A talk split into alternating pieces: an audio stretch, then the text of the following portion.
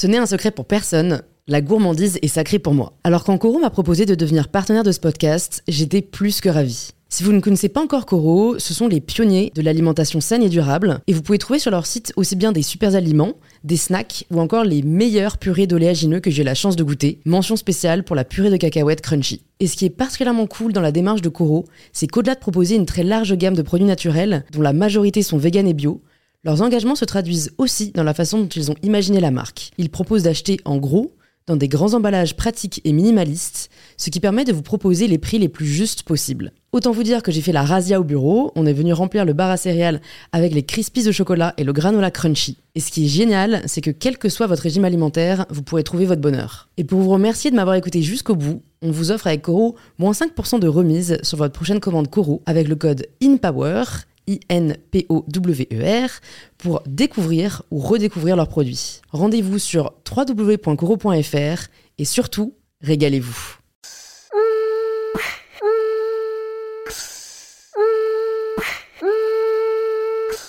Bonjour à tous et bienvenue sur InPower, le podcast qui vous aide à prendre le pouvoir.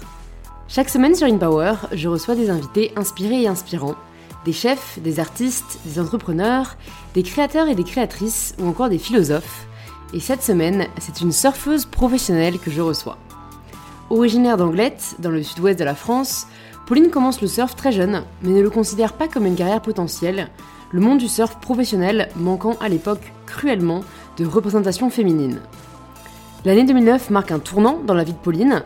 À 17 ans seulement, alors qu'elle est encore lycéenne, elle devient championne du monde junior de surf. C'est là que Pauline commence à réaliser qu'elle peut vivre de sa passion et de son rêve, celui de voyager à la recherche des plus belles vagues du monde.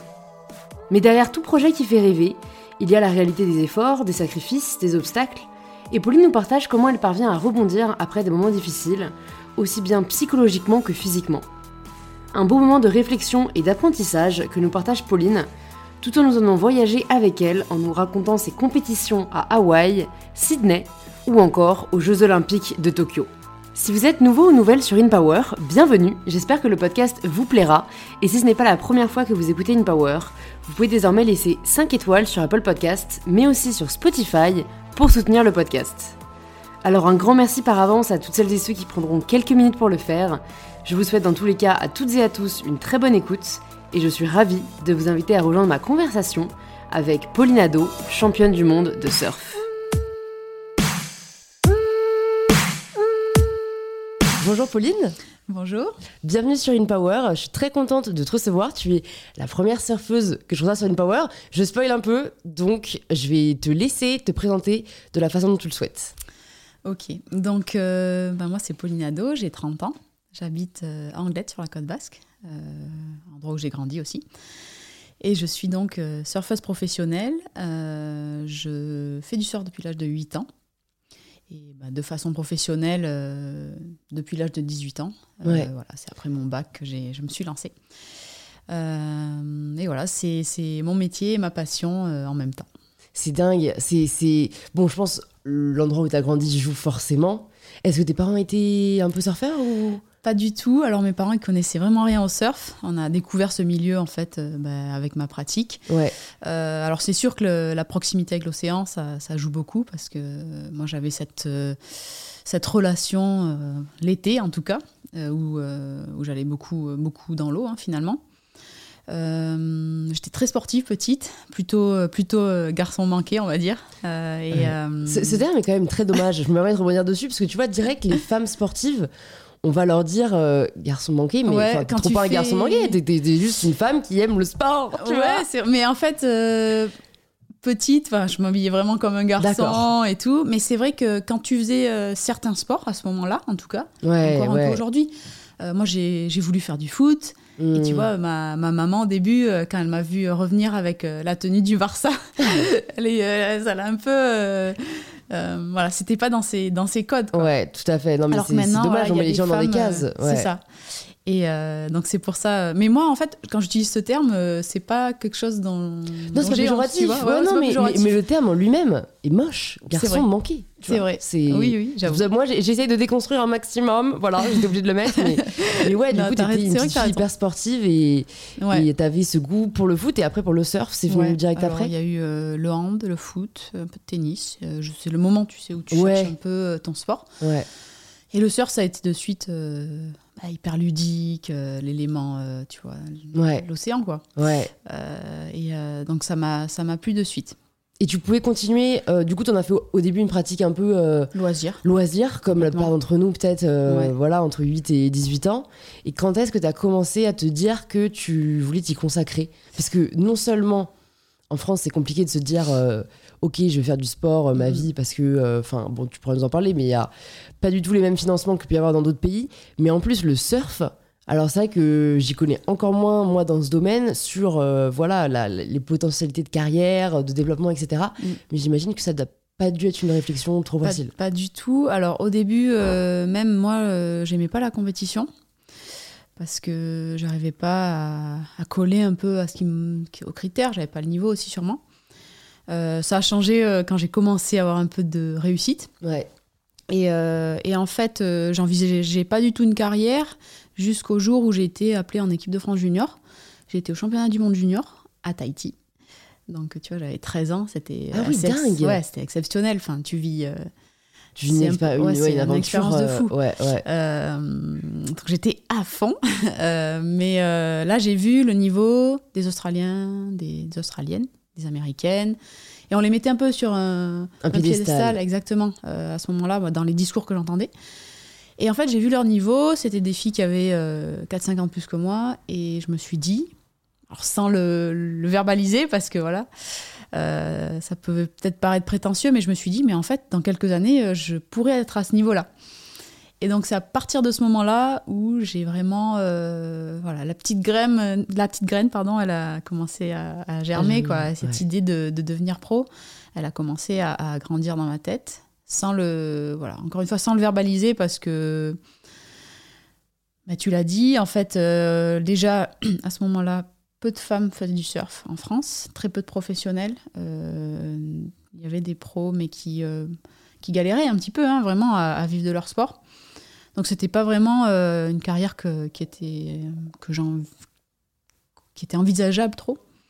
En plus moi euh, voilà mes parents ils étaient quand même euh, ils avaient ce discours un peu classique voilà les tant que ça va à l'école tu fais ce que tu veux mais il faut que ça aille à l'école et les parcours un peu atypiques ça faisait peur, hein. peur ça faisait peur c'est mm-hmm. en fait je pense qu'il y en avait mais qu'on les entendait moins oui. Tu vois, euh, enfin bon, même si euh, on n'a pas tant d'âge de différence que ça, enfin, je pense que t'es quand même, t'as peut-être pas eu la génération réseaux sociaux quand t'étais ado et ça fait quand même énormément la différence pour se rendre compte du champ des possibles ou même euh, les podcasts, les vidéos. Parce qu'on a accès à tout, tout, tout, genre d'histoires, de parcours de vie qui sont inspirants et voilà, et tu te dis pourquoi pas moi? Ouais. Et toi, tu te l'es dit grâce à ces américaines et ces australiennes que t'as vues en fait à Tahiti. Tu penses que sinon tu l'aurais peut-être pas envisagé?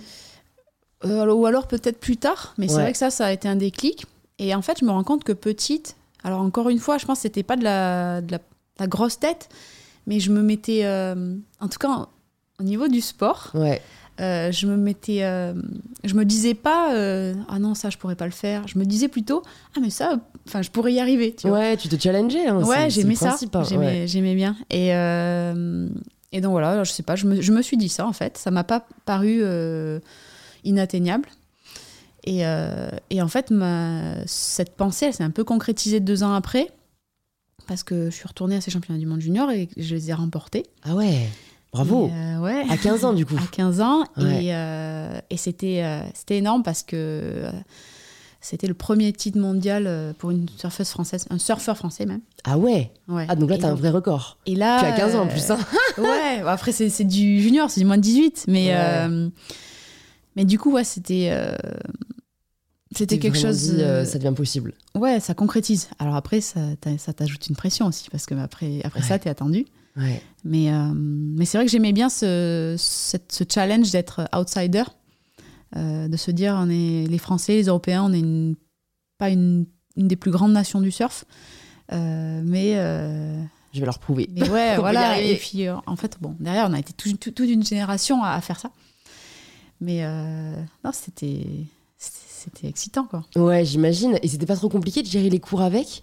Parce que moi, je me souviens, je sais pas si j'avais participé à. Enfin, on avait vu une annonce, euh, genre dans mon centre euh, d'activité, de loisirs, de quartier, tu vois. Ça n'a rien à voir avec le surf, je, le précise quand même. Mais c'est juste pour dire, voilà, comme tu dis, les voix un peu atypiques. Et il y avait une annonce de casting. Je sais pas si j'ai déjà dit sur le podcast. Je crois que j'ai dit une fois, mais. Et donc, c'était une annonce de casting pour La Môme. Donc, tu sais, bah, qui est aujourd'hui un grand film. À l'époque, mhm. euh, je crois que c'est le film qui a un peu réveillé Marion Cotillard. Euh, et il y avait marqué une description recherche jeune fille entre 8 et 13 ans, euh, euh, brune, aux yeux bleus, sachant chanter et tout. Et genre, moi, j'étais brune, j'avais 10 ans, je, faisais la chorale, tu vois. Et donc, ça me correspondait grave. Et au début, ma mère, elle était, elle était ah, bah, ça peut être cool et tu tout. donc, les cours. Non, mais alors, au début, c'était genre, ça peut être cool. Au début, genre, j'ai postulé, j'ai envoyé, je sais plus, tu vas envoyer un dossier. Et en fait, j'ai passé vraiment les étapes. Et genre, au moment où, je sais pas, j'avais parmi les finalistes et où on a reçu toutes les infos bah, de tournage, je me souviens, c'était à Prague, et je devais juste louper deux semaines de cours en janvier. Ils m'ont dit non. J'étais genre en, je sais pas, en CE2 ou en CM1, tu vois, genre, on s'en fout vraiment. Oui. Mais voilà, après, je leur en veux pas, je pense que j'aurais pas été une grande actrice, mais mais il y a vraiment cette peur, de. Il n'y a pas ce truc de. Euh, ça va être laissons sa chance, peut-être qu'elle va s'épanouir dedans, c'est non, c'est trop dangereux, quoi. Mais, bon, je pense que toi, peut-être, vu que tu as fait les compétitions, tu as prouvé que euh, tu étais au niveau aussi. quoi. C'est vrai que j'ai fait des compétitions jeunes et j'ai eu la chance d'avoir du succès jeune aussi. Donc ça rassure d'un côté. Euh, mais c'est vrai que c'était euh, un gros. alors, c'est une inquiétude. Et c'était vraiment. tant que ça marche à l'école, tu, peux, tu pourras t'absenter en gros. D'accord. Et du coup, moi, euh, j'ai eu beaucoup d'opportunités de voyager très jeune. J'ai fait, j'étais en Australie, j'étais à Hawaï, donc comme je te dis, j'avais fait ces championnats à Tahiti. Euh, quand je gagne un championnat du monde, c'était au Brésil. Enfin, c'était, c'était énorme pour euh, une petite fille de mon âge. Ah ouais. et, et, donc vraiment, j'avais envie de vivre ces choses-là. Donc je m'assurais que ça roule nickel à l'école. Hmm. Et voilà. Bon après, c'est la scolarité, c'est que c'est un, milieu, enfin je dis milieu, mais parce que ça, ça convient ou pas des fois. Et moi, je, voilà, j'étais plutôt bonne élève. Et voilà, je, je, jouais le jeu, j'allais voir les profs euh, qui m'envoyaient les cours. Et, euh, et c'est pour ça que j'ai pu faire tout ça en fait. Ouais. Euh, donc je voulais pas que ça soit une excuse pour qu'on m'empêche de faire, de faire ces choses-là. Ouais. Voilà. C'est puissant et je crois qu'on en avait parlé dans un épisode avec David Laroche où en fait euh, c'est un coach, tu vois, euh, un peu de développement personnel et il, explique que en fait souvent quand on dit j'ai pas la motivation, c'est que c'est pas le bon rêve. Alors j'ai pas envie de généraliser mais c'est vrai que je trouve que c'est particulièrement vrai. Moi, je sais que quand je procrastine, c'est sur les trucs que j'ai pas vraiment envie de faire. Ouais. Et je pense que c'est ce que tu nous partages là, c'est qu'en fait, tu étais tellement motivé que même si les cours c'était pas ta passion, euh, tu te donnais euh, à fond, euh, même plus bah voilà, que les autres élèves pour compenser le fait que tu étais ailleurs. Et si ça avait été pour autre chose, tu te serais sûrement pas donné autant. quoi. Ouais, non, c'est sûr. Mais j'étais. c'était. Je, je, c'est toujours un peu le cas, mais je vivais surf, je mangeais surf, je pensais surf tout le temps. Quoi. Mmh. Et, et, donc, je, voilà, je faisais en sorte que tout se passe bien. Et, euh, mais ça a, été, ça a été quand même euh, des discussions avec mes parents. Euh, à un moment donné, en terminale, j'ai eu besoin de finir ma scolarité. Alors finir, je dis finir parce que j'ai été jusqu'au bac. Ouais. Et j'ai pas forcément poussé plus loin. par correspondance. voilà, ça a été des vraies discussions au moment donné, un moment d'entrée en sport-études. C'était plus restrictif, ça a été je comprends aussi que mes parents, ils aient été euh, inquiets, un peu frileux sur certains trucs. Euh, voilà, comme on disait, c'est des carrières qui sont pas communes. Alors, à côté, tu as les discours peut-être d'autres parents ou de profs, de, de gens. Mais comment vous allez faire? Elle va arrêter l'école. Mais quel dommage euh, Ça rassure pas. Ça rassure pas. Donc, voilà. Et donc, je me suis absentée beaucoup et ça, ça s'est très bien passé au final. Ouais. et puis derrière. T'as ton bac donc voilà, j'ai eu mon bac. Alors très vite, j'ai, je me suis. En fait, c'est marrant. Une fois que j'ai eu mon bac, c'était vraiment le, l'objectif et pour me dire après, euh, je me consacre à fond au surf. Et donc à partir du moment où j'ai eu ce, bac, pour moi, ça y est, c'était. Euh, maintenant c'était le surf et j'ai pas j'ai pas réussi à, faire autre chose à côté j'avais plus bah, cette motivation justement ouais. Euh, j'ai fait un peu de, fac par correspondance, mais je ne je devrais même pas le mentionner parce que. J'ai l'histoire de quelques semaines. voilà. Et, euh, et, je me suis consacrée à ça, ça et puis ça, ça a marché, donc je me suis épanouie dans cette, dans cette vie-là. Comment ça se passe euh, voilà, le jour où tu as ton bac? Après, euh, tu entres en. Bah, J'imagine que tu n'avais pas besoin de centre de formation, vu que tu avais déjà remporté le championnat. Est-ce qu'il y a des, des, des, écoles de training? Est-ce que direct enchaînes les compètes? Enfin, C'est quoi après ton quotidien? Tu passes d'étudiante à. Euh, Alors, tu passes, oui, d'étudiante à Surface Pro, entre guillemets. alors, on est encadré par la fédération en sport-études jusqu'à 18 ans, mais après, on est un peu livré à nous-mêmes. Donc, euh, c'est pas forcément facile à gérer. Il faut, que, faut se construire un petit peu son, son staff. Euh, puis en même temps, tu décides de tout. Ouais. Donc, tu as besoin d'être cadré. Ouais. Mais euh, c'est toi, c'est toi qui décides au final. Donc, c'est une situation un peu particulière. Il faut, il faut prendre un peu ses responsabilités aussi. C'est dire voilà, j'ai envie d'arriver là, mais pour ça, il faut que je travaille des choses, il faut mettre ça en mm. place. Euh, mais c'est euh, mais c'est en même temps hyper formateur. Tu vois, tu as, 18 ans, tu, tu te lances, tu as, un projet, il ben, faut y aller. Quoi. Ouais, ouais. C'est tôt pour endosser de telles responsabilités. Enfin, quand tu choisir ton staff et tout, euh, c'est. Ouais, voilà, il faut, faut, voir avec qui tu travailles, comment tu t'entoures. Faut, faut accepter de dire, bah, sur ça, j'ai besoin d'être guidé. Il faut, faut, que ça matche avec les personnes. Il y a plein de, plein de, de paramètres. Et puis à côté de ça, euh, il faut aussi gérer l'aspect euh, un peu plus, euh, j'ai envie de dire, business, entre guillemets. Parce que la saison de surf, c'est nous, personnellement, qui, qui, la finançons, en grande partie. Donc il faut arriver à trouver des, ressources, des partenaires. Il y a, y, a y a, un côté où tu gagnes des prize money, mais, mais il faut... voilà, si tu fais pas une très grosse perf, malheureusement, ça te coûte beaucoup plus que ce que tu ne gagnes. Ouais. Euh, donc voilà, tous ces aspects-là, gérer aussi la logistique.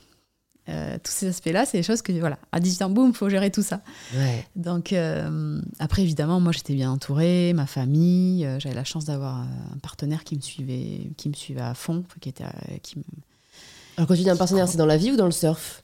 Alors dans le surf, le partenaire, un sponsor en fait. Un sponsor, d'accord, ok. Le partenaire dans la vie, ça a été un peu plus tard et ça a été aussi hyper important.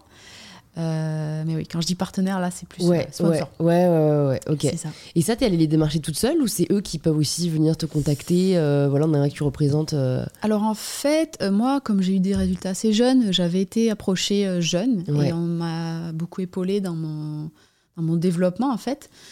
Ils m'ont beaucoup accompagnée. et après, ben, comme je disais, il faut. Alors, tu peux avoir un partenaire qui te suit super bien, mais euh, en général, dans une carrière, bah, c'est comme tout, c'est des hauts et des bas. Hein, donc, il faut aussi essayer de, à certains moments, euh, d'aller en chercher. Euh, donc, donc voilà, moi, bah, comme je te disais, des hauts et des bas. J'ai été suivie longtemps par une marque de surf. Après, ça c'est un peu moins bien passé. J'ai dû trouver d'autres ressources. Il y a des moments où je me suis posé des questions par rapport à ça aussi. Parce que bah, c'est vrai que c'est une passion, mais euh, derrière, euh, euh, si financièrement tu t'en sors pas, bah, c'est. ouais, ça vient un peu entacher la passion, quoi. Exactement. donc voilà, s'il y a plein d'aspects, d'aspects à gérer au final. Je me demande, même si à mon avis il n'y a pas de, de, journée type, mais peut-être une semaine type pour toi, ça ressemble à quoi? Alors si j'ai bien compris, en saison de surf et hors saison de surf. Alors, euh, or, oui et non. Alors, moi, je surfe toute l'année. D'accord. J'habite euh, dans le sud-ouest, mais je surfe aussi l'hiver. Alors, tu te doutes que c'est euh, un peu moins sympa quand l'eau est à 12 et, la température extérieure pas loin de zéro. je surfe toute l'année, donc moins l'hiver parce que physiquement, c'est plus difficile. une semaine type, on va dire, bah, je surfe quasiment bah, une à deux fois par jour. Dernièrement, c'est plus une fois. Je fais aussi de la préparation physique, euh, en moyenne quatre fois semaine. Ouais. Euh, et en fait, j'articule, je fais vraiment en fonction de la météo. C'est vrai que là, vous êtes dépendant de la météo. en surf, euh, il y, a des, y a des créneaux, en fait, en fonction de la marée, de la taille des vagues, de la direction du vent. Donc voilà, je suis un peu toujours à suivre les cartes pour me dire, tiens, ça là, il y a une fenêtre pour bien s'entraîner. Et donc j'adapte en, fonction de ça. Euh, du coup, il faut être assez, assez flexible. Ouais. Et, euh, et, après, ce que je fais aussi, c'est que je me fais vraiment un jour de repos par semaine où je, où je m'entraîne pas. Euh, ça, c'est quelque chose j'ai eu du mal à mettre en place parce que voilà, au début, tu es. Enfin, où j'avais tendance à penser que plus t'en fais, mieux c'est. Mais finalement, bah, quand tu as besoin de tenir une saison, que ce soit fatigue physique, fatigue, fatigue mentale, bah, il faut s'accorder, il faut un peu anticiper, s'accorder ces plages de, repos aussi pour, euh, bah, pour euh, tenir sur, sur la durée, quoi, être performant sur la durée. Est-ce que tu es accompagnée par un coach ou tu t'entraînes toute seule? Alors, je, alors en, en surf technique, je dis un peu, je fais du bricolage. C'est pas, enfin, c'est pas l'idéal, on va dire. J'ai pas un coach qui me, qui m'entraîne tous les jours à chacun de mes entraînements. On a euh, la fédération qui met en place des, entraînements, des, un suivi, mais euh, pas quotidien. Et après, je travaille aussi avec un, coach qui est en Australie, là, parce que j'aime bien leur méthode. Ouais. Donc, euh, quand j'avais des compétitions là-bas, je travaillais avec lui, ou sinon un petit peu par, par visio aussi. Bon, là, ça fait deux ans qu'on peut pas y aller, donc ça un peu. ouais. qu'on n'a pas de compétition là-bas, ça un petit peu chamboulé mon, organisation. Ouais. mais voilà, donc ça, c'est pour la partie surf. Après, j'ai un préparateur physique. Euh, et pas mental, euh, parce que je sais que parfois les sportifs ont aussi euh, des préparateurs mentaux. En fait, moi, je vois une psychologue du, psychologue du sport. Ouais. J'ai aussi déjà fait de la vu des, des préparateurs mentaux, c'est un peu différent. Enfin, il y a des gens qui font les deux. Ouais. Mais voilà, préparateur mental, c'est voilà, tu as une problématique entre guillemets, tu vas chercher des outils, t'exercer pour essayer d'améliorer tes, tes, performances. Euh, psychologue du sport, je trouve ça englobe un peu plus la personne dans son ensemble. Euh, il y a l'aspect sportif, mais voilà, on est. T'es un être humain voilà, aussi, quoi. Exactement. C'est. Euh, il y a tous les aspects de la vie qui, qui finalement se, ont une incidence sur tout ce que tu fais. et moi, bah, j'aime beaucoup, en fait, bah, je suis assez branchée sur tous ces trucs. Ouais. Je suis pas en train d'opposer, tu vois, préparateur mentaux et psychologue du sport. Enfin, c'est moi je complémentaire en fait. Exactement. Mais moi, j'aime bien tous ces aspects. Aller essayer de chercher des, solutions. Euh, tu apprends vachement à te connaître en fait. Un côté introspectif que, que j'aime beaucoup. Ouais. Et, ouais, du coup, ce que que j'apprends euh, entre guillemets euh, dans mon sport, je m'en sers énormément pour le reste de, de ma vie. Quoi. ouais, ouais. Et l'inverse, j'imagine. Est-ce L'inverse, tu oui. Peux peut-être ouais, nous partager des outils qui t'ont aidé euh, ou alors un moment, tu vois, que tu as rencontré de difficultés et si, euh, bah justement, soit un préparateur, soit la psychologue du sport, t'a aidé à, ouais. à le dépasser euh, bah, Je vais prendre un exemple d'un de mes déclics, par exemple. Euh, tu vois, bon, quand tu fais de la, compétition, du sport, euh, bon, après, d'autres domaines aussi, hein, euh, mais tu sais, tu es très attaché, en fait, au, au, résultat que tu vas faire, finalement. Et tu t'es tellement dans, dans cette bulle que alors moi, c'était mon cas, euh, tu as tendance à penser que le, la qualité de, de, ton résultat définit un petit peu ta valeur. Ouais. Alors que Enfin, c'est très euh, destructif de penser comme ça parce que voilà, tu, tu peux gagner des compétitions, mais tu as aussi beaucoup de, de, déceptions aussi à côté. Et moi, ça m'a fait pas mal de mal, euh, euh, notamment, ben, je pense que c'était en 2014 où j'ai eu une saison difficile. Et tu vois, à la fin de l'année, je suis quasiment, je suis un peu presque au limite du burn-out parce que, parce que j'en viens à plus avoir envie de surfer alors que c'est tout ce que j'ai eu envie de faire depuis toute petite. Euh, et, ouais, j'ai eu un déclic à, ce moment-là euh, de me dire, euh, voilà, ce fameux truc de, bah, tu es une athlète, mais tu es aussi bah, une petite copine, une femme, une, une personne, enfin une fille. il n'y a pas que ça qui, peut te, définir, quoi. Ouais. Et donc se, prendre un peu de recul par rapport à ça, ça a été, ça a été un, ça a été quelque chose de révélateur pour moi. Et ça, ça t'a suffi de te le dire ou t'as dû quand même, euh, je sais pas, euh, voyager, introspecter Parce que bon, je pense que pas mal de gens sont dans ce cas-là, parce que mine de rien, ça s'applique, euh, je pense, à pas mal de domaines professionnels ou personnels.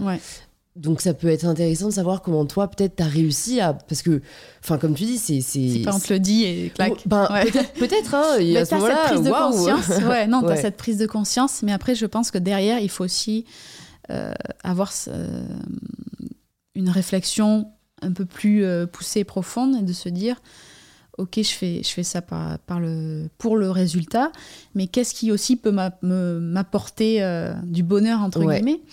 Et tu vois, moi, ça a été de, de me focaliser aussi sur euh, la, ma, performance, mais alors pas, pas euh, première, deuxième, troisième, plus qu'est-ce que je produis dans l'eau, qu'est-ce que, comment je me comporte, quel choix je fais, est-ce que j'arrive... j'ai des objectifs voilà, de de niveau, tu vois, entre, entre guillemets. Euh, et ça a été, moi, de, me focaliser un peu plus sur ça, de regarder un peu moins ce que faisaient les autres. Mm. Ça a été quelque chose qui m'a apporté un nouveau souffle et un nouveau, euh, nouvelle quête, entre guillemets, tu vois, dans, ma, dans ma carrière. Parce qu'une carrière, c'est long. Et euh, voilà. Donc ça, ça a été... Un moment un peu déclic. Non, mais c'est très intéressant. C'est vrai que, en fait, tu peux progresser et sans avoir forcément les résultats que tu attends, mais c'est plus important de progresser dans l'absolu, quoi. Parce que... voilà, ouais, tu dis, voilà, j'ai donné mon max, j'ai travaillé, alors il y a des choses que je dois encore euh, améliorer, mais, euh, mais je suis fière de ce que j'ai fait, tu vois. c'est Ça, c'est en soi, c'est un accomplissement aussi. Tout à fait. Donc, euh, voilà, moi, cette... Cet accomplissement-là que tu as choisi de te focaliser, ouais. Ça a été vraiment quelque chose qui m'a marqué. Après, ça ne veut pas dire que quand je gagne ou quand je perds, j'ai toujours les mêmes émotions, tu vois. Mais euh, ça fait prendre euh, pas mal de recul. Ouais. Et justement, tu parlais de l'Australie ou même euh, de, de, Hawaï, Tahiti. Tu t'es jamais dit, bah, en fait, si je vais là-bas, je vais progresser beaucoup plus ou les conditions. Enfin bon, vraiment, moi j'ai l'image de l'Australie, genre high body, tu vois, du mec avec son, sa planche de surf sous le bras. Et puis c'est un pays qui donne envie. Enfin voilà, tu t'es pas dit. Euh, euh, pour euh, m'y installer, tu veux ouais, dire? pour t'y installer, pour bah en fait t'y installer ou alors temporairement pour ta carrière. Enfin. Si, alors en fait, en grandissant, je peux me déplacer beaucoup. Et c'est vrai que oui, il y avait cette cette cette réflexion en moi qui se dit punaise si j'étais si j'habitais australienne si j'habitais en Australie je pourrais m'entraîner beaucoup plus. Je pas j'aurais pas surfé dans le froid euh, donc oui, il y avait cette, euh, ce côté-là. Euh, pas au point de me dire, il faut que je déménage. Mais voilà, je me disais, il faut que, il faut que j'aille faire des compétitions pour me confronter à ce niveau-là. Il faut que je puisse l'hiver m'entraîner sur d'autres types de vagues, tout ça. donc oui, j'ai eu des moments où je me disais, il faut, enfin, j'ai besoin de plus, tout ça. mais après, voilà, parce que quand tu voyages, bon alors je voyais ce, cet aspect-là, mais aussi, je, je, voyageais, je me rendais compte que, chez, chez, moi, c'est bien aussi. Ouais. tu vois Non, mais Parce que voilà, comme tu, veux, aussi, hein. tu veux toujours, tu dis, ah, c'est mieux ailleurs. Mais en fait, tu vois un peu autre chose et puis tu te dis, bah, on est, on est quand même bien chez soi. Ouais, ouais, ouais. Et euh, donc voilà, moi, j'ai eu, toujours eu, euh, voilà, une fois que je me suis lancée euh, dans ma carrière, ce besoin aussi de, de, de revenir. ouais à la maison. À la maison, aux bases, à ma famille. Et, Où t'habites toujours, en fait, à Anglette, quoi. Ouais. C'est, on a quand même de la chance en France, je trouve, d'avoir des, des, des météos, des, régions si diverses. parce que, bah, tu vois, tu parlais de l'Europe qui, en effet, n'est pas forcément hyper.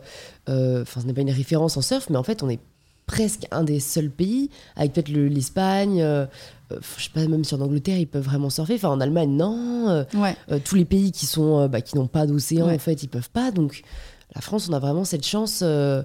de pouvoir faire et du ski à haut niveau et du surf à haut niveau et des sports de terre terrestres à haut niveau, tu vois, donc je me dis ouais c'est vraiment cool quoi que, mm. que tu aies eu cette chance j'ai grandi au bon endroit, euh, enfin en tout cas pour ce que j'ai voulu faire de, ma vie. Ouais. Mais non, c'est vrai que, alors mis à part cet aspect euh, météo l'hiver qui est un peu difficile, on a, en tout cas pour le surf, on a de, on a de superbes conditions. Ouais.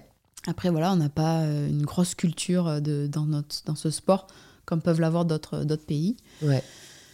Mais, euh, mais après, tu t'entoures, j'imagine, de personnes qui sont dans ce milieu-là et qui Exactement. on pense aussi. Enfin, Nous, ça moi, ça a été nécessaire parce qu'on ouais. ne connaissait rien. Donc, euh, sur plein de choses, on ne savait pas comment s'y prendre. Ouais. Mais, euh, mais oui, oui, non, c'est... On a, des... on a un bon, terrain, bon terrain de jeu. Ouais. Et alors, il y a forcément une question que je me pose. est-ce que tu as déjà eu peur ou est-ce que tu as déjà été confronté à un accident? Parce que je pense que c'est un sport qu'on. Qu j'allais pas dire qu'on diabolise beaucoup, mais enfin, moi, je sais que euh, je crois que j'ai jamais surfé, j'ai déjà fait du waveboard, tu vois, mais en fait, j'ai tellement peur. J'ai vu tellement de films, enfin, Les Dents de la Mer, par exemple, tu vois. Ouais. euh, j'ai peut-être vu à 10 ans, donc déjà, le truc, ça te vaccine. Et bon, après, c'est. Enfin, d'un côté, je pense que c'est. Si tu veux venir surfer dans le sud-ouest, il n'y a pas de requin. Il n'y a pas de requin, donc c'est déjà... déjà... quand même pas mal du tout. Mais voilà, c'est vrai que c'est un sport à risque, quoi, on va dire. Mais c'est l'aspect qui a été, euh, entre guillemets, médiatisé bon, peut-être dans les films, en effet, Jaws, euh, peut-être les, vagues immenses dans certains, dans d'autres films. Euh, mais au final, bah, quand tu commences, c'est comme tout, tu commences dans des petites vagues, tu commences bah, là où tu as pied, là où il n'y a pas de courant. C'est vraiment progressif et, et après, c'est une question de, repousser, de sortir un petit peu de sa zone de confort à chaque fois, mais petit à petit, évidemment et euh, d'aller chercher euh, bah, ses, limites, entre guillemets, sans mm. que ce soit, euh, sans que ça devienne quelque chose d'hyper dangereux. Il y a, y, a, plein de façons. Alors, il y en a qui vont chercher vraiment cette adrénaline et, ces, records, tout ça. Mais il y a, y a, plein de façons de, de s'éclater, en fait, en surf. Ouais, mais toi, tu n'as jamais eu d'accident J'ai eu alors, des peurs, de gros accidents, non. Je touche du bois. Attends-toi. Euh, euh, des petits, euh, oui, des petits trucs, j'en ai eu. des peurs, oui, plein de fois. Franchement, des fois, des vagues un peu impressionnantes où tu te sens pas à l'aise, tu te retrouves au mauvais, mauvais endroit, mauvais moment. ça arrive bah, assez souvent puisque tu es toujours dans cette, sur cette. tu vas chercher la limite, quoi. Ouais. Donc. donc ça oui c'est sûr, mais au point de, de me dire euh, c'est pas pour c'est plus pour moi ou j'arrête. non non c'est ça ça a jamais été, euh, bah, en même temps ce qui a l'air d'être assez puissant comme tu dis c'est que à chaque fois si tu vas repousser un peu tes limites c'est que tu domptes ta peur en fait. Ouais en fait si tu es dans cette situation là que derrière bah tu te fais voilà tu te tu sors ta zone de confort et hop sur cette euh, ce jour là tu sors une belle vague waouh c'est gratifiant. c'est hyper gratifiant. Mmh. donc tu vas chercher des sensations aussi. Ouais. Donc, euh, ouais, c'est. C'est assez dingue, vraiment, de me dire. Euh, ouais, là, ça fait, ça fait 15 ans, quoi. Du coup, un peu plus même que tu surfes euh, à fond. Ouais, alors, ouais, c'est vrai. À, un niveau, en tout cas, avec des ambitions et tout, ouais, ouais. 15 d'années. Ouais. Il, se passe plein de choses. C'est pour ça le cheminement, il est, ouais. il est différent. et C'est hyper beau. Est-ce que tu peux nous parler peut-être de la défaite qui t'a le plus marqué et après de la victoire qui t'a le plus marqué? T'as le droit de prendre le temps de réfléchir. Ouais, je... Bah, des victoires, j'en ai... on se souvient plus des victoires, hein, forcément. Ah bon, on se souvient plus des victoires? Euh, je, pensais qu'on se souvenait plus des défaites. Non, c'est... Euh... Bah... Je sais pas, non, je sais pas. Moi, ce qui me bah, vient hein. facilement, c'est les moments forts. C'est vrai, c'est vrai. Mais alors après, bah, je vais revenir sur euh, cette fameuse année 2014. Euh, où alors là, c'est pas une défaite, mais c'est peut-être une une succession. Euh, bah, en fait, je vais, parler, je vais aussi parler d'autres choses. Donc, il y a eu cette année-là. Je te dis, pas, mauvais résultat, vraiment grosse remise en question. Me dire, mais est-ce que j'ai envie de continuer quoi? Voilà, déjà. Ça, c'est, ça te marque un peu quand même. Euh, c'est, c'est assez. Ben, ça secoue, dire. Euh, et après, alors en fait, un petit peu après, là, il y a. Hum, en 2016, on a su que donc, le surf allait être au jeu. Donc ça, c'est devenu un objectif pour moi qui vraiment me, tenait à cœur. Et en fait, euh, au moment où les, euh, les sélections s'intensifient un petit peu, notamment en 2019, euh, bah, je passe complète, enfin, je passe plutôt à côté, et notamment voilà sur une des dernières compètes où j'ai l'occasion de, de retrouver une place en équipe de France, bah, je me foire. Et euh, donc, je ne suis pas sélectionnée. Derrière, bah, ça, ça compromet en fait mes chances quand même euh, un petit peu d'aller de, de, au jeu. Et, euh, et, ça, ça a été une défaite hyper, hyper difficile. Hyper difficile. J'ai rarement été aussi secouée. Ouais. Et en fait, je pense que je m'étais mis tellement la pression sur, avec ces nouveaux, bah, ce nouvel enjeu. Que, bah, que je suis passée à côté de, de ce qui pouvait faire ma force et de à côté de mes vrais objectifs, tu vois, ces fameux objectifs où je me dis, ben, j'ai envie de, de, montrer tel niveau de performance. Je suis revenue dans un cercle un peu euh, de résultats vicieux, ouais, voilà. Et ça, ça, ça m'a beaucoup marqué. Et, et du coup, bah, alors c'est vrai que derrière, encore remise en question, on remet les choses à plat et on repart sur une nouvelle saison. Et, j'ai réussi à, à, redresser le truc. Donc oui, en ce sens, c'est une, une, défaite marquante. Mais en fait, je me souviens plus de ce que je me suis dit pour rebondir, tu vois, et, les, moments où j'ai réussi à rebondir que, que ce moment spécifique. Bah tant mieux. J'imagine que c'est ça aussi qui fait la force d'un sportif ou d'une sportive de haut niveau, c'est de, de, de, savoir pourquoi il y a eu des ratés et comme tu dis, de ne pas les laisser se définir et de, de, rebondir, quoi, d'être résilient, résilient, résilient. Et ce qui est dur aussi, c'est euh, d'assumer entre guillemets euh, tes erreurs, tes défaites, parce que tu vois au début euh, presque voilà tu, tu, te loupes, enfin ah tu veux plus en entendre parler, vite on va de l'avant, mais au final quand même revenir ta tête froide dessus et se dire ben là qu'est-ce qui s'est passé, qu'est-ce qu'il faut que qu'est-ce qu'il faut travailler, tu vois, qu'est-ce que tu vas faire pour pas que ça se reproduise en fait. Parce que t'as pas envie de revivre ces choses-là. Ouais, ouais, ouais. moi, c'est quelque chose j'avais du mal à faire au début. Je, je voulais pas regarder les, les, les, les, les choses que j'avais mal faites. Ouais, ouais.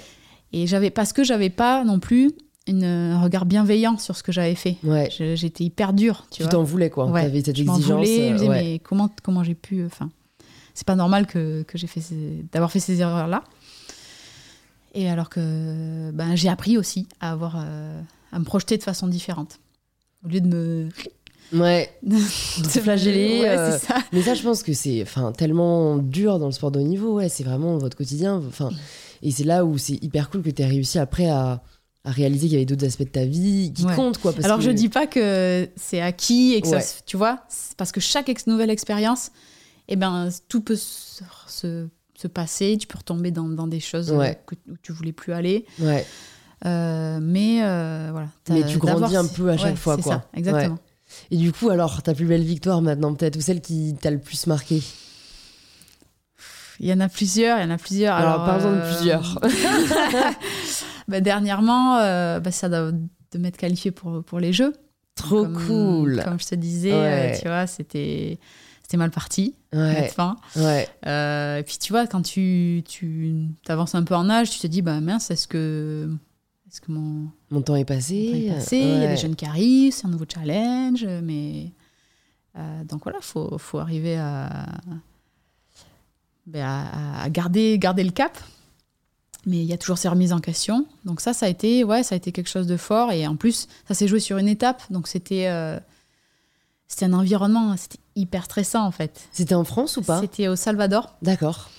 C'est passé sur une compétition de 8 jours, donc euh, voilà, c'est long. Es dans, tu sais qu'il y a cette pression. À la fin de la compète, il y a celles qui vont se qualifier et ah celles qui vont être déçues. Ah, c'est tellement dur d'arriver à se détacher de ça. c'est cruel. Ah ouais, ouais. Euh... Ouais, c'est comme ça. À la fin, il n'en restera qu'un. C'est pas les Hunger Games, mais bon. Ouais. euh...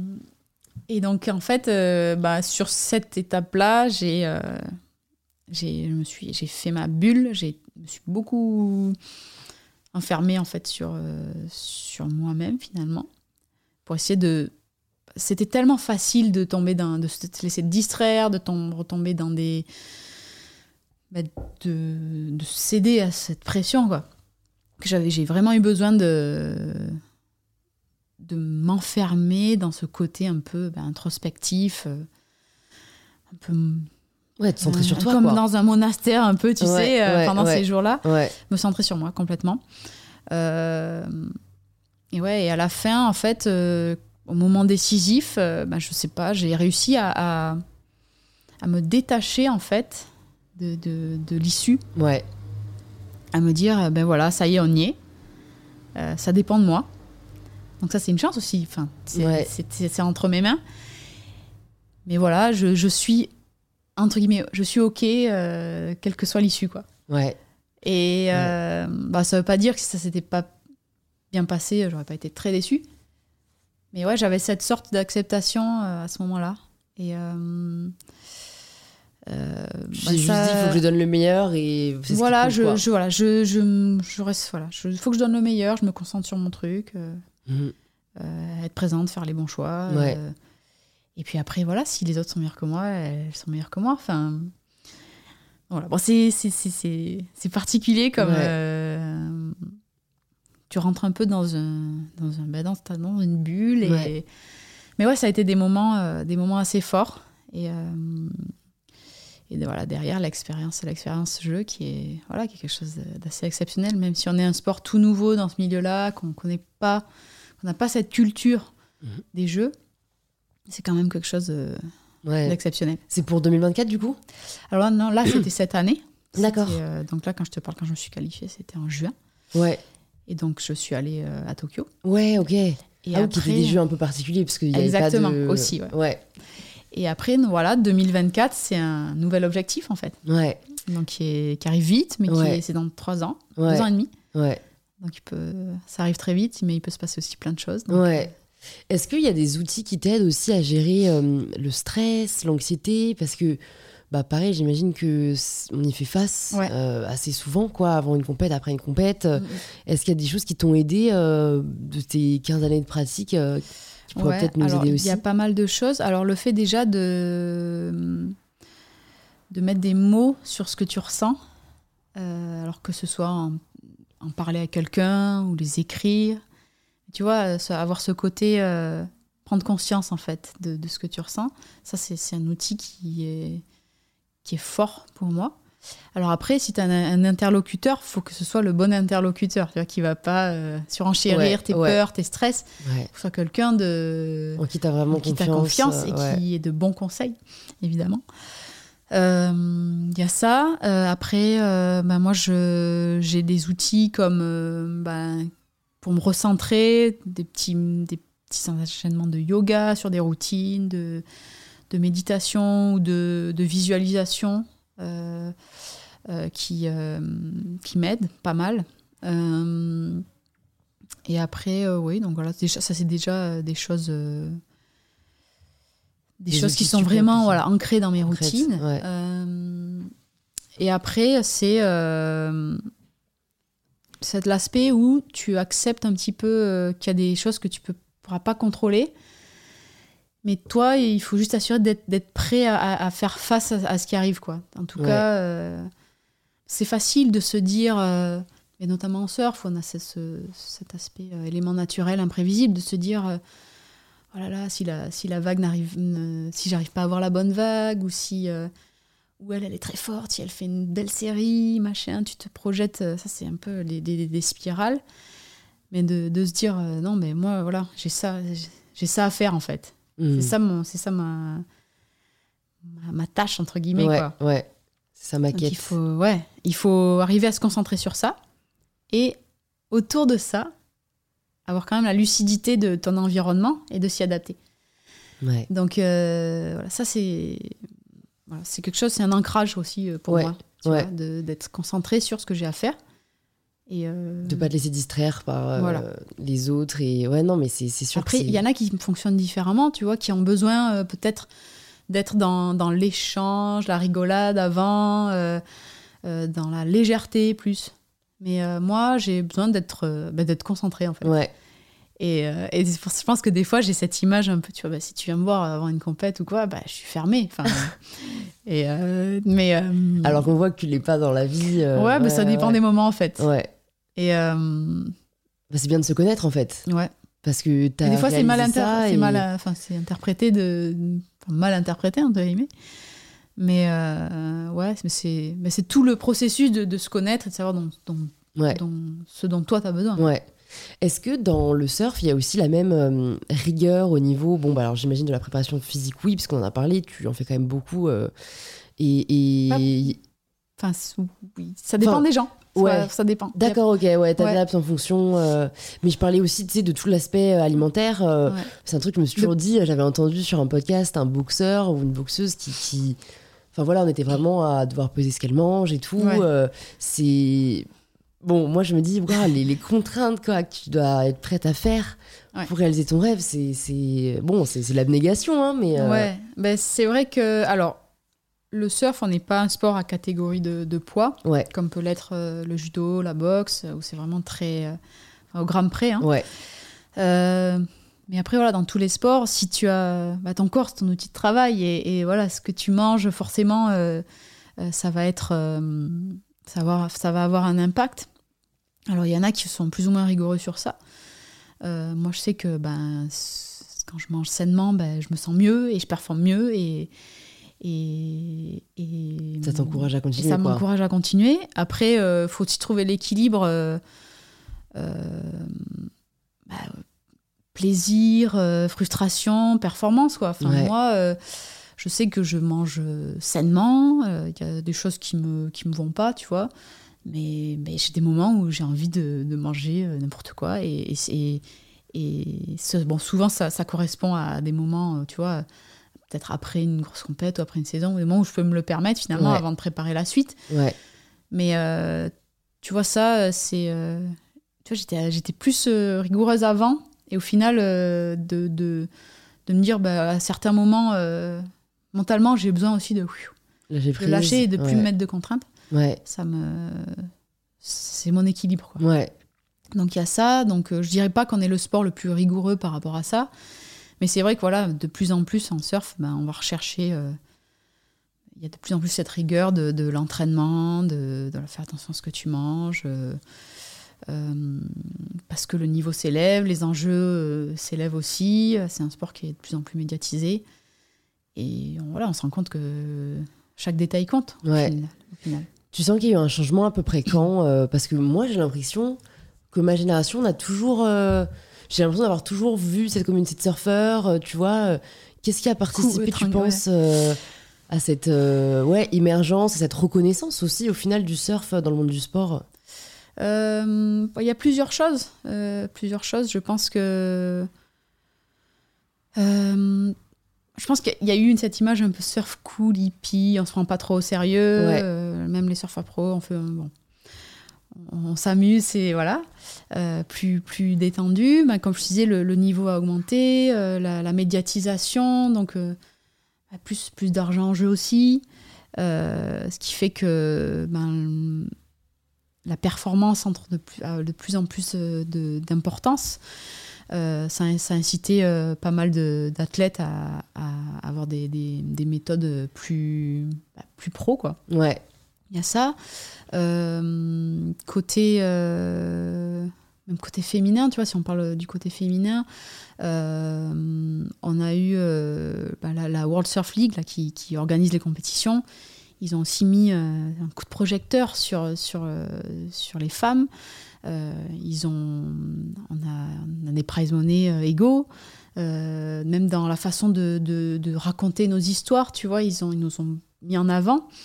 Et ils ont mis en avant ce côté euh, athlète. Ouais. Euh, qu'avant, on mettait peut-être. Euh, la surfeuse, c'était limite la meuf du surfeur, quoi. Ouais, voilà, peut-être, tu vois. Donc, ça, ça a été, ça a été hum, top. Et puis, ça, ça a permis aussi, peut-être, tu vois, bah, une petite fille qui voit ça, ouais. d'assumer ce côté. ce côté athlète aussi, tu ouais, vois. Ouais, Donc, il y, a, il y a plein de choses. Et alors, euh, alors je pense qu'on est un peu dans la transition où bon, le surf, euh, il, il, est de plus en plus pratiqué. C'est quand même euh, encore considéré comme le sport loisir qu'on vient faire l'été, tu vois, quand on prend quelques cours en, en, vacances. Et on commence à avoir vraiment cette image de, de surf, de, de sport professionnel aussi. Ouais, ouais. Et ça, c'est cool parce qu'en plus, j'ai l'impression, mais dis-moi si je me trompe, que vous pouvez avoir des assez longues carrières par rapport à d'autres sports. Euh, alors, oui, oui, oui. Alors, euh, bah, en fait, là, moi, je suis un petit peu la génération où on voit ça, en fait. Euh, des, athlètes qui, qui, continuent assez longtemps. c'est vrai que on n'est pas un sport avec des gros impacts de contact, donc on, se blesse peut-être moins que dans certains sports, certains autres sports. c'est un, sport où l'expérience en fait et la façon dont tu vas gérer euh, ben, mentalement, stratégiquement euh, a une grosse importance aussi. Tu me diras comme dans tous les domaines. Donc ça, ça, ben, voilà, ça permet aussi de, continuer euh, plus longtemps. Et ouais, c'est vrai que là, il y a des athlètes qui, qui continuent ben, vraiment au-delà de 30 ans. On le voyait un peu moins avant. Euh, on le voyait peut-être moins chez les femmes aussi. voilà, parce que ben, on le sait, si derrière tu envisages une vie de famille, euh, c'est difficile de faire les deux. Donc euh, souvent, les, les, athlètes, elles choisissent peut-être de le faire de faire une chose après l'autre. Mm. Mais, mais non, c'est vrai que. Ouais, tu, peux, tu, vois continuer encore pas mal de temps, quoi. Parce que... Ben, moi, j'aimerais bien ouais, continuer encore quelques années. je sais pas, il faut que la motivation reste la même. Il faut que mon niveau. j'arrive à maintenir mon niveau aussi. Mais voilà. Et puis, c'est vrai que ce côté pro, tu vois, de fait de. Ben, prendre soin de son corps, euh, euh, ben, se récupérer, euh, s'alimenter, ben, ça, ça, aide, ça aide aussi à, hmm. pouvoir continuer le plus longtemps possible.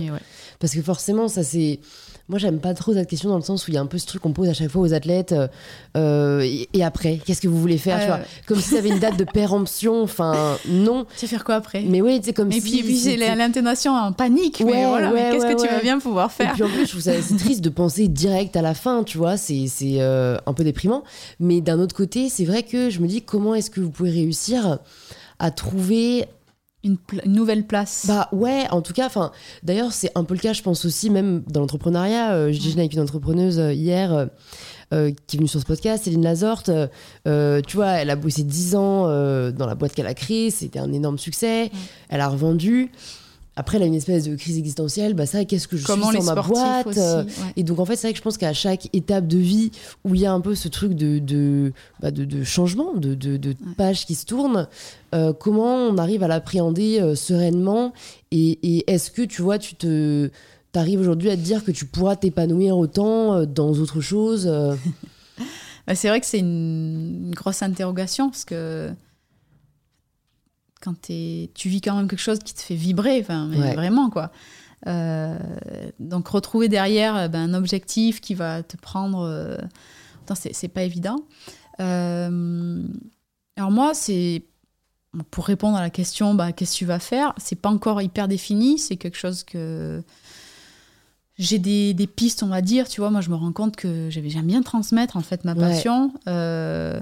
J'ai aussi ce côté où je me dis, euh, j'ai un vrai. Euh, alors, je, vais utiliser le mot regret qui est un peu fort, mais je me dis, punaise, ces choses-là que j'ai apprises, si, quelqu'un avait été capable de me les inculquer, de me les faire passer à 12, 13, 14, 15 ans plus tard, j'aurais gagné du temps, j'aurais eu, j'aurais, j'aurais été meilleure entre guillemets. Donc je me dis bah, ça me plairait, tu vois, de, travailler des, alors soit des, surfeurs ou autres, tu vois, des gens qui ont des euh, qui ont envie de progresser dans des domaines. Je trouve ça assez gratifiant, tu vois, de, pouvoir accompagner euh, des, gens qui ont des objectifs. Euh, donc voilà, ça c'est une piste de, réflexion que j'ai. C'est quelque chose qui, je pense, me plairait, bien que j'ai pas d'expérience. ouais, mais ouais. dans ce domaine-là, tu vois. T'en avais pas non plus entre guillemets dans le surf, et puis tu prouves bien, je tu que la pratique nous fait apprendre, quoi. Ça reste la plus belle des formations. Donc ça, c'est une piste. Euh, comme je te dis, c'est pas très défini. Non, mais tant mieux. en fait, c'est bien de le dire. Voilà. Je trouve, tu vois, t'arrives à pas être... euh, Enfin, parce que ouais, c'est chiant, je pense, d'avoir euh, toujours en tête une potentielle fin. T'arrives à être vraiment au moment présent. Mais en plus, tu vois, ce, ce, discours, on te le tient depuis que t'as 15 ans presque. Ouais. Oui, mais attention, les études, il faut assurer ses arrières, il peut tout arriver dans le sport, que tu peux te blesser, qu'est-ce que tu vas faire après? Une carrière, ça dure pas longtemps ça, c'est des choses qui sont ancrées, euh, que tu entends souvent. Euh. Limite, est-ce que, je sais pas, mais est-ce que tu arrives vraiment. Moi, je sais que j'ai le type de personnalité où j'en ferais une force, où je me dirais, bah ouais, mais tant pis, j'y vais quand même. et vous allez voir. Enfin, ça peut aussi donner une espèce de rage de, de, montrer que ça vaut quand même le coup. Ouais. Enfin, je sais pas. Hein, c'est d'un côté il y a ça, d'un côté forcément ça crée de la peur. Mais parfois, euh, je vois pas mal de sportifs, on leur dit qu'ils vont pas y arriver ou qu'il y a trop d'obstacles et ça leur donne juste plus de faim. Oui, euh, moi je, je suis. Euh, je suis plutôt comme ça aussi, tu vois. Quand on me disait, ah, mais toi, dans, dans ce domaine, bof, enfin, t'as des lacunes ah ouais, ben demain je vais te montrer, tu vois. Ouais, ouais, ouais. tu vois, la lacune ne sera plus là. Ouais, voilà. Donc c'est plus euh, cet aspect-là. Après, euh, ben, ça va aussi dépendre à, quel moment tu vas réceptionner ce message-là, tu vois. Oui, c'est vrai. Si tu es dans un moment où ça va pas très bien, tu es un peu en manque de confiance en toi, ben l'impact du message, il n'est pas, il est pas le même. Ouais. C'est là où il faut trouver des, des, forces et les bonnes personnes, les bonnes ressources. Ouais. Quand tu es vulnérable, c'est toujours euh, plus difficile. Ouais. C'est pas, tu vois, quelqu'un, euh, enfin, moi, c'est la façon dont je le vois, tu vois. C'est pas quelqu'un, on va dire peut-être, tiens, lui, il a confiance en lui. Ben, c'est pas une vérité euh, ouais, indéboulonnable, enfin, absolue, ou dans tous les domaines. Donc, Donc voilà, ça dépend. Ouais. Voilà. Quel est le, le pire et le meilleur conseil qu'on t'ait donné? J'aime bien poser parfois des questions un peu philosophiques. Ah oui, c'est. ok, le pire et le meilleur conseil. le meilleur conseil qu'on m'ait donné, je pense, de, de, me dire, en fait, la, de me dire, la personne la plus importante pour toi, c'est toi, tu vois. Donc ça a un côté un peu, euh, pour moi, égocentré entre guillemets, pas égoïste parce que en fait voilà, dans les réflexions, c'est se dire euh, si je, je suis bien dans mes baskets, je suis quelqu'un d'épanoui entre guillemets, euh, je vais aussi être une meilleure personne pour les autres, tu vois, pour les gens qui, qui, qui, vivent avec moi ou qui m'entourent. Donc ça, je trouve c'est un truc assez fort de, de, de, se dire ça. Après, il y a des limites à, l'égocentrisme, hein, on est d'accord. Hein. Mais non, mais c'est euh, bien, c'est bien de le dire. je pense qu'on est dans une génération qui, l'admet. Enfin, tu vois, c'est même triste. Je trouve qu'on est toujours à justifier en disant des trucs comme ça. Bah oui, la personne la plus importante dans ta vie, c'est toi. Enfin, bah c'est ta vie en fait. Euh, c'est donc non, c'est ouais. Franchement, je trouve pas ça égoïste. Je trouve ça lucide. Et c'est important de le reconnaître pour euh, faire ce qu'il y a de mieux pour toi. Parce qu'il y a enfin il y a rien de noble pour moi à, et de faire pas faire les autres, à sacrifier quoi en fonction des autres si c'est pas ce qui toi te, te convient ouais, quoi. ouais et résonne avec tes valeurs tes envies euh, ton bien-être euh. donc ça c'est en fait tu te dis ça coule de source ouais. mais euh, dans la dans la réflexion c'est pas toujours évident quoi. Et dans la pratique encore dans la pratique, Ouais. et le plus mauvais? Voilà, ça c'est difficile comme. parfois, les gens me disent qu'ils en ont pas. Je la pose pas chaque fois, mais je me suis dit, toi, peut-être, il y a des coachs ou des personnes que tu as rencontrées qui t'ont donné des conseils et avec leur culte, tu te dis, euh, ben non, en fait, euh, c'était pas pour moi ou, j'aurais préféré qu'on me dise pas. Euh. Parce qu'on parle souvent des bons conseils, mais rarement des mauvais. Et parfois, les mauvais, pareil, si on te dit à un moment où tu es plus vulnérable, ça peut, ça peut avoir un ben, impact. Je vois, alors, bon, je vais pas, c'est pas un conseil en particulier, mais c'est plus euh, à un moment donné, du coup, où j'étais très très vulnérable.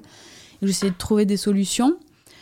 Euh, j'ai eu en fait des, un, interlocuteur qui, euh, qui a été assez dur, tu vois.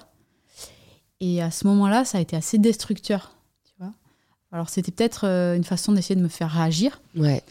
Mais à un moment, à un moment où j'étais, euh, ma confiance était euh, assez basse, ça a été, euh, ça a été destructeur. Donc ouais, ça, tu vois, c'est, je le mettrais dans la case des mauvais, des mauvais conseils.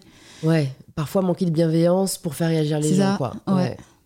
Super. Bon, on va arriver aux petites questions de, non, mais ça répond totalement à ma question et je pense que c'est important, voilà, de savoir prendre du recul sur ce que les gens nous disent aussi. Mm, mm. On va arriver aux petites questions de la fin. Est-ce qu'il y a une ressource un livre, un film, un podcast qui, qui t'a aidé et que tu aimerais conseiller aux personnes qui nous écoutent?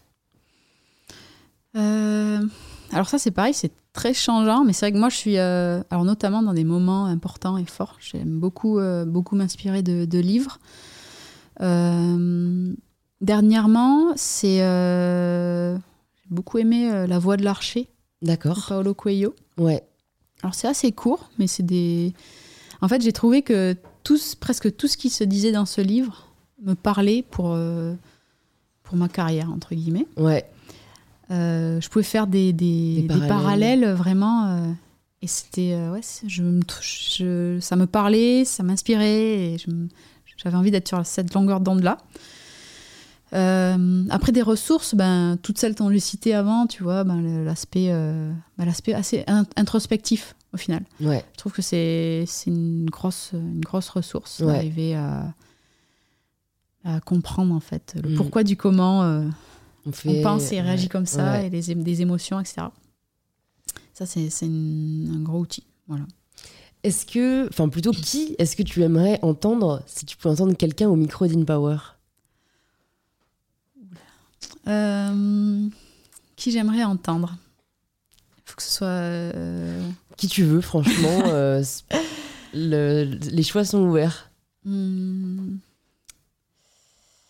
Euh, c'est difficile. Alors moi j'ai tendance à, bon, regarder beaucoup, euh, beaucoup les sportifs. Bah tu peux, hein. J'en ai eu plusieurs. J'ai eu Yannick Agnel. J'ai déjà écouté Yannick, sur. Ouais, c'est un des premiers que j'ai eu en plus. C'était hyper intéressant, je trouve. J'ai eu Isora Tibus, qui est une championne bah, d'escrime olympique, là, elle a eu la médaille d'argent. et j'ai eu, enfin, c'est pas une. Si, je sais pas si c'est qu'elle a fait comme sport, mais une Alexa Berrier, qui est navigatrice, oui. qui a fait le Vendée Globe. Je vois, ouais. Et c'est marrant parce que je trouve que pas mal de ce que tu dis résonne un peu avec, euh, avec elle. Donc euh, je vous mettrai l'épisode dans la barre de description euh, si vous l'avez pas encore écouté. L'aspect élément incontrôlable de l'océan. Il y a un point commun, quoi. C'est dur de. Il faut que ce soit un Français? Pas non, forcément. Non, pas forcément. Là, ce qui, me vient en fait euh, à l'esprit, ça serait euh, Novak Djokovic. Ah ouais. Alors qui est bon. ça serait, ça serait pas mal bon. en fait, euh, non, mais juste par rapport à, ce qu'il a vécu, tu vois, cette année, sa quête d'un grand chelem. voilà, il avait grand chelem plus JO, plus voilà record. Ouais. C'est hyper intense en fait. Et et voilà, je me dis, ben, quelqu'un comme ça, comment, euh, comment il voit les choses, comment, euh, comment il trouve des solutions. Euh, même si, voilà, il, c'est, c'est, il est au top du top de, de, de, de, de sa carrière, de, sa carrière de, ce que peut atteindre un athlète, tu vois. Me dis, c'est vrai que ce serait hyper intéressant. Écoute, tu me donnes l'idée, c'est génial. intéressant. Et puis la dernière question, c'est la question signature du podcast. Ça signifie quoi pour toi prendre le pouvoir de sa vie? Prendre le pouvoir de sa vie. Euh, ça, peut, ça peut amener des longues, des longues, ouais. des longs échanges aussi. Prendre le pouvoir de sa vie, pour moi, c'est euh, bah, déjà assumer euh, bah, ses envies, ses, ses besoins, ses, ses, rêves aussi. c'est c'est oser ben, agir, tu vois, et, et, et se dire, ben je, vais, euh, je vais essayer de, je vais atteindre ces, ces, rêves-là. Donc, euh, et c'est aussi, euh, bah, je pense, arriver à, à garder ce côté objectif, tu vois, et, mais bienveillant aussi, tu vois, lucidité en tout cas, de se dire, ben, c'est pas toujours euh, ben si, si ça n'arrive pas c'est pas toujours la faute des autres ou c'est pas parce que j'ai pas de chance euh, mais euh, voilà être plutôt dans le bah, si je veux y arriver qu'est-ce que qu'est-ce que je dois faire quoi. Ouais. Je trouve c'est une bonne façon d'avancer et et voilà et les, et les gens comme ça ben je trouve qu'ils dégagent quelque chose et pour moi voilà c'est ils dégagent ce, ce, fameux prise de pouvoir de leur ce fameux pouvoir, voilà. Génial. bah écoute, merci beaucoup Pauline pour euh, tous ces partages qui étaient hyper rafraîchissants, qui me donnent envie d'aller à Hawaï. Mais tu peux venir euh, si tu veux faire un petit euh, un petit surf dans le sud-ouest. Ouais, c'est vrai que c'est plus proche et, et, et sera l'occasion de redécouvrir la région. Pour les personnes qui nous écoutent, qui veulent peut-être maintenant savoir plus sur toi, où est-ce qu'on les redirige, où est-ce qu'on peut te retrouver sur les réseaux ou autres? Bah Moi, je communique pas mal sur Instagram. Euh, je mets pas mal d'images, je me confie aussi sur certaines choses. Euh, voilà, c'est sur mon actu, euh, ouais. Hein. donc voilà, c'est le, canal où je suis le plus active. Présente. Ok, bah, je mettrai ça dans, dans la barre de description. C'est @paulinado, hein, je crois. C'est ça. Super. Exactement. Et puis bah, j'espère à très vite. Merci beaucoup. Merci à toi. Si vous entendez ce message, c'est que vous avez écouté l'épisode jusqu'au bout, et pour cela je vous dis un grand merci. C'est peut-être que l'épisode vous a plu, inspiré ou touché, et si c'est le cas, ça nous fait toujours hyper plaisir de voir vos stories en train d'écouter le podcast. Vous pouvez nous taguer pauline.ado et mybetterself pour que l'on puisse le voir et interagir avec vous. Si vous souhaitez écouter d'autres épisodes inspirants, vous pouvez vous abonner directement au podcast sur l'application que vous êtes en train d'utiliser. Et je vous dis donc à très vite pour un tout nouvel épisode d'InPower.